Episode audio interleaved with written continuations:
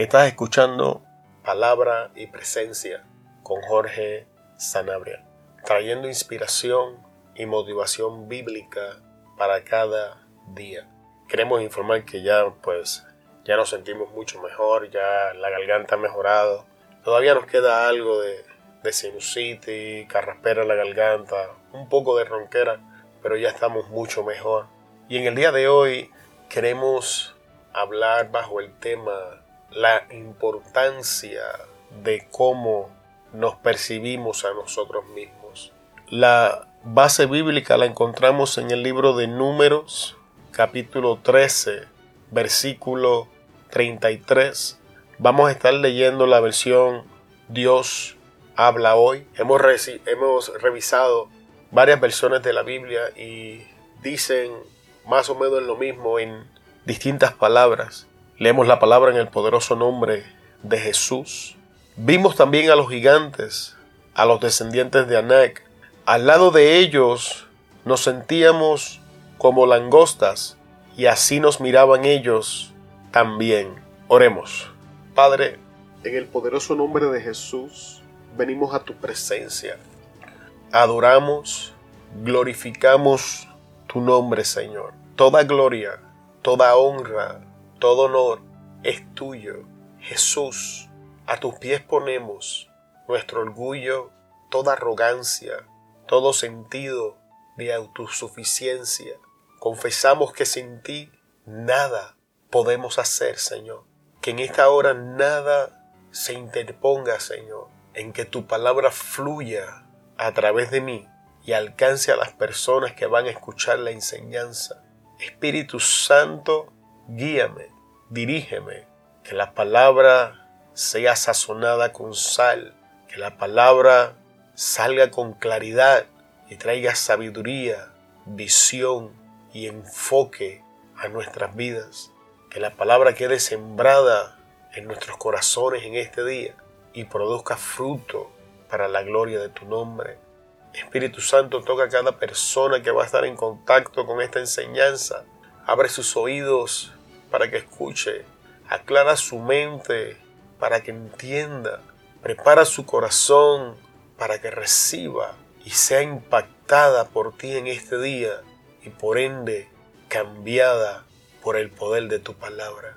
Sabemos Dios que tu palabra no retorna atrás vacías, sino que hace aquello para lo que tú Dios la has enviado y confiando en tu suficiencia, en tu poder, en tu autoridad y en la veracidad de tu palabra, iniciamos la enseñanza del día de hoy confiado, sabiendo que tú estás al control, sabiendo que todo es para la gloria de tu nombre, en el nombre de Jesús. Amén. Antes de, entrar en la, en la, enseñanza como tal, vamos, vamos a estudiar un poco la historia bíblica, qué es lo que está aconteciendo en este pasaje. Estamos en el libro de los números, el pueblo de Israel ha llegado a los límites del desierto y al inicio de lo que es Canaán, que simboliza la tierra prometida, que simboliza lo que Dios le había prometido al, pueblo, la tierra donde fluía leche y miel. Moisés, el líder de la nación de Israel, toma dos espías y, los envía. Los dos espías van, los espías evalúan la tierra, los espías regresan y Moisés comienza a pedir su reporte. El reporte inicial todos estaban de acuerdo, lo que Dios decía era cierto. En la tierra fluía leche, en la tierra fluía miel. El fruto de la tierra no solamente era bueno, era grande, era vasto. Y todos los dos espías estuvieron de acuerdo unánimes en que lo que Dios decía era cierto, en que la promesa era veraz.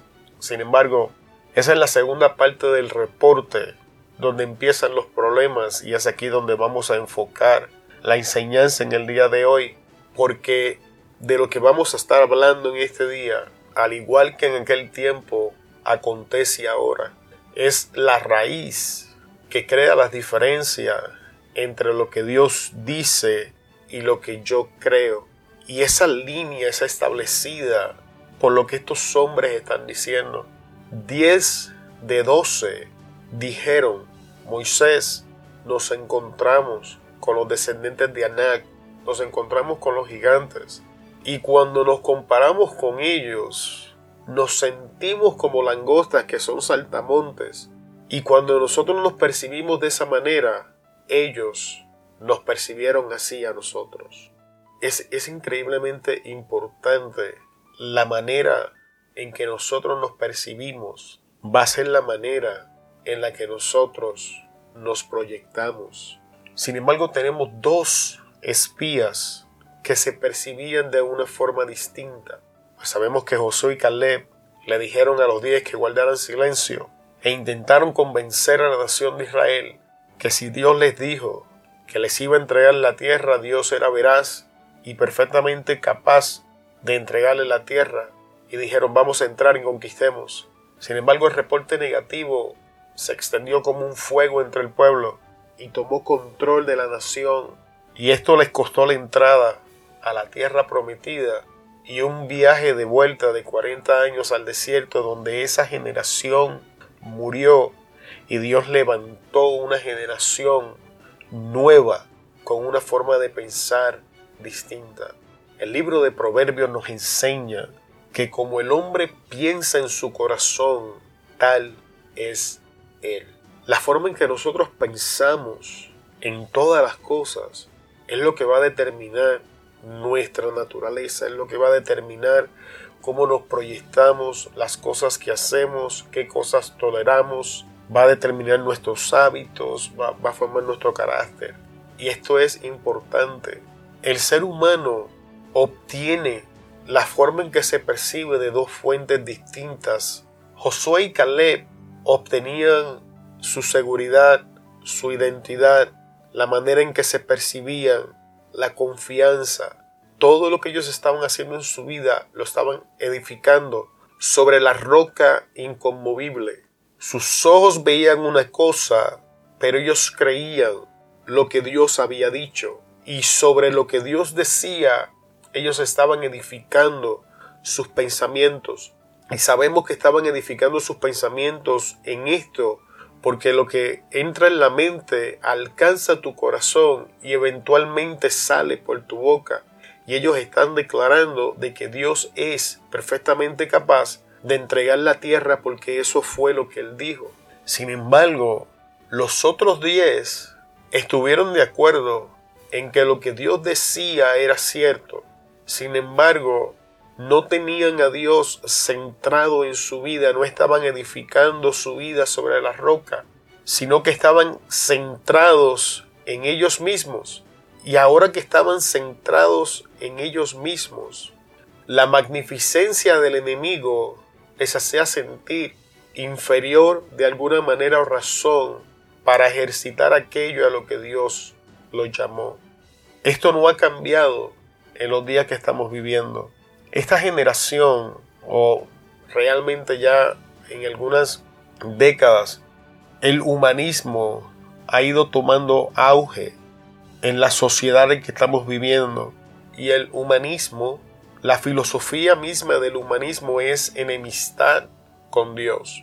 Los diez espías estaban practicando una parte de la filosofía del humanismo, mientras la fe, la fe te lleva a centrar a Dios en tu vida y se convierte en el centro y en la base donde tú vas a comenzar a edificar el todo de tu vida. Tú comienzas a transformar tu mente por la veracidad de las escrituras y proverbios se cumplen en tu vida y según tu mente es renovada o transformada por la veracidad de, tu, de la palabra del Señor, tu vida comienza a ser cambiada y a ser transformada porque tu percepción propia cambia. Hay una transición donde ya no te percibes por ti mismo y comienzas a percibirte por lo que Dios dice de ti en su palabra. Y esto crea cambios poderosos en nuestra vida. Sin embargo, el humanismo sacando a Dios del centro, coloca al hombre. Y entonces ahora el hombre tiene la responsabilidad de crear un destino, de, formar una identidad y de trabajar su autoestima, es una responsabilidad para la que el hombre nunca estuvo diseñado. Entonces, ahora el hombre comienza a buscar fuera de él lo que Dios desde el principio puso dentro de él. Y es aquí donde las limitaciones del hombre entran. Cada área en nuestra vida donde nosotros estamos dudando de si podemos hacer lo que Dios hizo es un área influenciada por esta filosofía del humanismo que hoy le llamamos humanismo, pero ya mismo te voy a demostrar bíblicamente que todos los hombres de Dios la enfrentaron y que es más común de lo que piensas. Y dudamos porque en esa área no hemos centrado a Dios y estamos nosotros centrados en esa área y estamos viendo todas las cosas de las que carecemos. Al igual que la nación de Israel, reconocemos que Dios, que lo que Dios dice es cierto, que lo que Dios dice es verdad, pero por alguna razón que no entendemos no podemos procesar eso en nuestra mente para que alcance nuestro corazón, salga por nuestra boca y ahora a través de la fe sea manifestado en nuestra vida. Vamos a la Biblia a ver algunos hombres que enfrentaron el llamado de Dios, pero ellos estaban centrados en su vida y Dios tuvo que reenfocarlos. Iniciemos esta conversación con Moisés mismo. La vida de Moisés se compone de tres etapas de 40 años. En los primeros 40 años, José, eh, perdón, Josué, que Josué, vuelve, los primeros 40 años Moisés estaba en el palacio de Faraón Moisés era un hombre de estudios, era un hombre de conocimiento, era un hombre de ciencia. Presta atención a las palabras que estoy utilizando. Era un hombre de conocimientos, era un hombre de estudios, era un hombre de ciencia. Sabemos esto porque fue criado e instruido con los mejores maestros que Egipto tenía para ofrecer, porque estaba en el palacio recibiendo la misma instrucción que los hijos del faraón. La Biblia nos enseña que no importa que tanto conocimiento, que tantos estudios, que tanta preparación tengamos, vamos a cometer errores, nos vamos a equivocar, el hombre siempre se va a equivocar. Eso es un hecho. Moisés se equivoca, mata al egipcio y espera que esto quede oculto. Pues obviamente no quedó oculto y entramos a la segunda fase de la vida de Moisés, los segundos 40 años, es Moisés en el desierto. El desierto siempre ha simbolizado el proceso de Dios en nuestra vida. El desierto siempre ha simbolizado el lugar donde Dios nos lleva para alejarnos de todas nuestras distracciones. Y Moisés comienza a cambiar en el desierto. Moisés comienza a visualizar otro estilo de vida más calmado, más pausado. Comienza a desarrollar nuevas herramientas que aún él no lo sabe, pero son las herramientas que va a necesitar para pastorear no ovejas como está haciendo en este punto, sino una nación entera donde Dios los iba a enviar.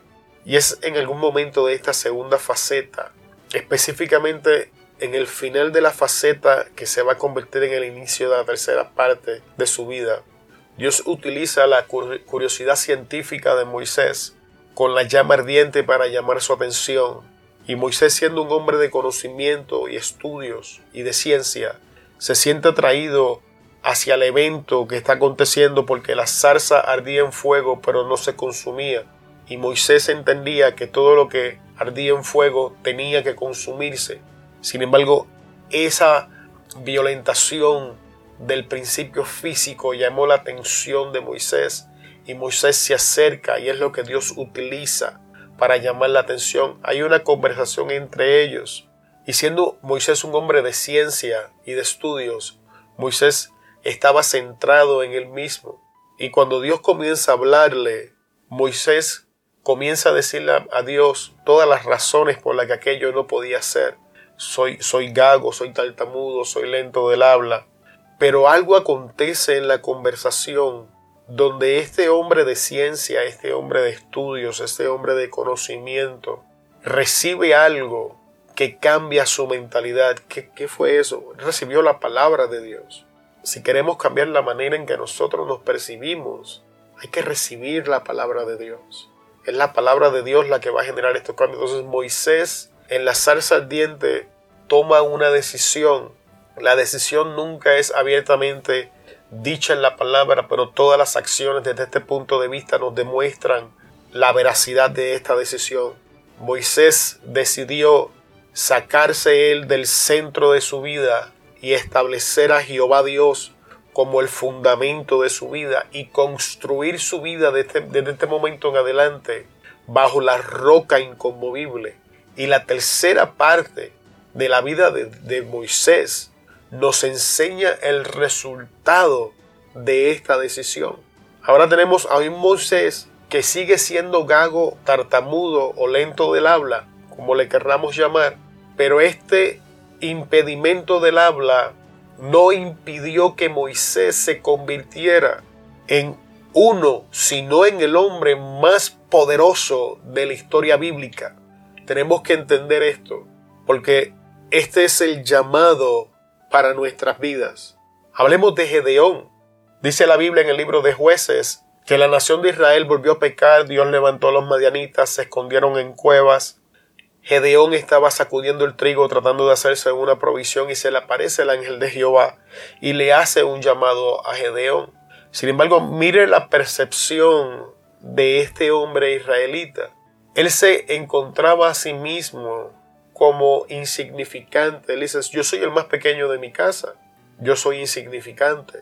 Estaba diciendo, yo no puedo hacer estas cosas, mi familia, soy de la tribu más pequeña, vengo de la familia más pequeña, soy el hijo menor. Él estaba, él estaba hablando, la, la percepción de Gedeón sobre sí mismo es que él era poco, era pequeño, era insignificante. Sin embargo, al igual que con Moisés, en la conversación entre el ángel de Jehová y él, un evento acontece y es exactamente el mismo que acontece con Moisés. Gedeón decide creer que Dios es perfectamente capaz de hacer lo que él dice que puede hacer. Se saca a sí mismo del centro de su vida y establece a Jehová Dios como la roca inconmovible de su vida y edifica su vida. ¿Cuál es el resultado? Tenemos la historia de Gedeón y los 300. Y podemos pasar una y otra y otra vez por los hombres de la Biblia. Permíteme darte otro ejemplo del Viejo Testamento y pasamos a un último ejemplo en el Nuevo Testamento. Tenemos a Jeremías. Dios llama a Jeremías. Y al igual que los otros hombres de Dios, Jeremías también está centrado en sí mismo. Jeremías está enfrentando con, se está enfrentando a este espíritu que hoy se manifiesta como el humanismo. Y, Jeremías es, es, joven, Jeremías es, es llamado a una edad temprana en su vida. Entonces cuando Jehová lo llama, Jeremías le dice, Dios, yo soy niño, yo no sé hablar, yo no tengo la experiencia que se necesita para hacer lo que tú dices que haga. Nota que al igual que el grupo de los diez, tanto Moisés como Jeremías como Gedeón, ninguno cuestiona que lo que Dios está diciendo es cierto o es o, tiene la posibilidad de ser posible ninguno de los tres, ni el grupo de los diez, negó la veracidad de lo que Dios decía. nota que Jeremías no está cuestionando la habilidad de Dios para usarlo. Moisés no cuestionaba la habilidad de Dios para sacar la nación de Israel. Gedeón no cuestionaba la habilidad de Dios para libertar al pueblo de Israel de debajo del yugo de, de los madianitas. Todos los tres tenían una cosa en común, distintos tiempos, distinta era, distinta generación, mismo problema. Es el espíritu que hoy llamamos humanismo. Dios fuera del centro, el hombre centrado. Es el mismo espíritu en el Antiguo Testamento. Ya lo estamos viendo presente. Y sin embargo Jeremías también es confrontado con la palabra de Dios y Dios le contesta Jeremías, no me digas que eres niño, tú vas a hacer lo que yo te digo que haga. Jeremías también tomó la misma decisión de los otros dos hombres de Dios. Cambió su mentalidad y vuelve y se cumple el proverbio como el hombre piensa en su corazón, tal es él. Y el, el hombre que se percibía como un niño, que no tenía la experiencia para hacer lo que Dios lo llama, se convirtió en un profeta poderoso en, en la era en la que estaba viviendo. Se convirtió en un profeta que todo cuanto dijo tuvo cumplimiento, aun cuando enfrentó la adversidad, aun cuando fue fuertemente criticado. Una vez Jeremías toma esta decisión públicamente, jamás se echó hacia atrás, aun cuando en privado contendía con Dios. Eh, eh, la evidencia de esto la tenemos cuando Jeremías dice, y dije yo ya no voy a hablar en su nombre, porque cada vez que yo hablo en el nombre de Jehová, la sociedad se levanta en contra mía. Y entonces dice, pero fui conmovido, fui vencido, fui seducido por él. Era un fuego que ardía en mi interior. E, e, entiende que ya Dios no estaba fuera de la vida de Jeremías. Jeremías describe un fuego en su interior y esto habla de la presencia del Espíritu Santo en su vida. Cuando tú tomas la decisión de sacarte tú del centro, es el momento donde el Espíritu Santo entra y ese fuego, esa pasión, ese deseo comienza a arder en tu vida. Y para llegar a la última faceta de la enseñanza en el día de hoy, hablemos de los doce discípulos. Cuando Jesús llama a los doce, ninguno de los doce estaba calificado para hacer lo que tenía que hacer. Y podemos tirar a Pablo en, en este grupo. Sin embargo, los doce no presentaron excusas y creyeron la palabra con mayor facilidad y comenzaron a caminar con el Maestro. Pablo mismo también habla de las dificultades que él, que él tuvo para hacer esta transición de, de convertirse en Saulo a convertirse en Pablo. El lugar de donde estamos obteniendo la apreciación propia nos va a beneficiar o va a crear un impedimento para poder ejercer y alcanzar aquello que Dios nos promete. Esta corta enseñanza está diseñada para traer una transición en tu vida y que reconozcas esas áreas donde todavía estamos centrados en nosotros mismos y podamos desentronarnos nosotros y poder entronar a Dios. ¿Qué va a traer esto como resultado? Que las personas a tu alrededor van a cambiar la manera en que te tratan. Las personas a tu alrededor se van a dar cuenta porque como tú te percibes a ti mismo es como te proyectas. Los diez espías decían en el libro de números, la porción bíblica que estamos leyendo, encontramos a los hijos de Anak y nos sentimos como langostas y de esa manera nos vieron ellos. La forma en la que la gente te ve es el reflejo de la manera en que te proyectas y la manera en que te proyectas es el reflejo de tus pensamientos. La solución a todo este problema es tomar la misma decisión que tomaron los hombres de Dios que he presentado ante tus ojos en este día. Creer que Dios es capaz de hacer lo que Él dice que puede hacer y cambiar nuestra mentalidad porque nuestra mentalidad va a determinar nuestra línea de pensamiento. Y últimamente hemos estado enfatizando en esto, hoy lo voy a volver a repetir. Tu mentalidad determina tu línea de pensamiento, tu línea de pensamiento va a determinar cómo te sientes, tus emociones van a determinar tus acciones, tus acciones van a formar tus hábitos, tus hábitos van a formar tu carácter, tu carácter determina tu destinación.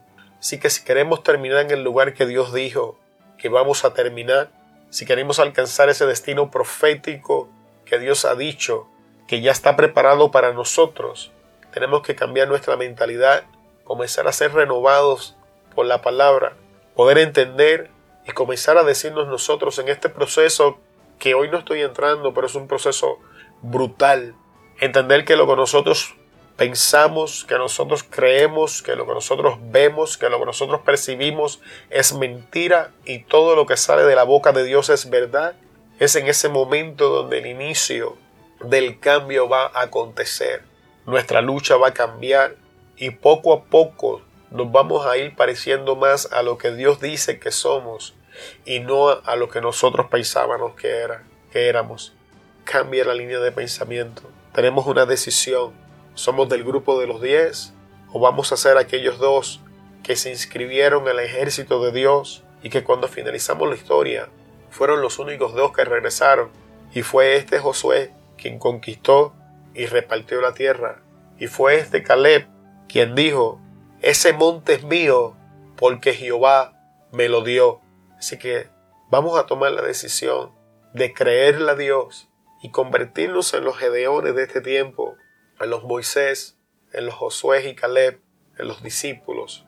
Vamos a cambiar nuestra forma de pensar, Y con esto finalizo la enseñanza en este día, porque como el hombre piensa en su corazón, tal es él. No continúes tratando de cambiar tus hábitos, no continúes tratando de cambiar tus emociones. Enfócate en cambiar cómo piensas y cómo piensas va a poner en su lugar todo lo demás. Te bendecimos en el poderoso nombre de Jesús. Te damos gracias por estar con nosotros en este día y escucharnos hasta este punto de la enseñanza. Te esperamos en el próximo episodio de Palabra y Presencia. Se despide Jorge Sanabria de ustedes. Hasta luego.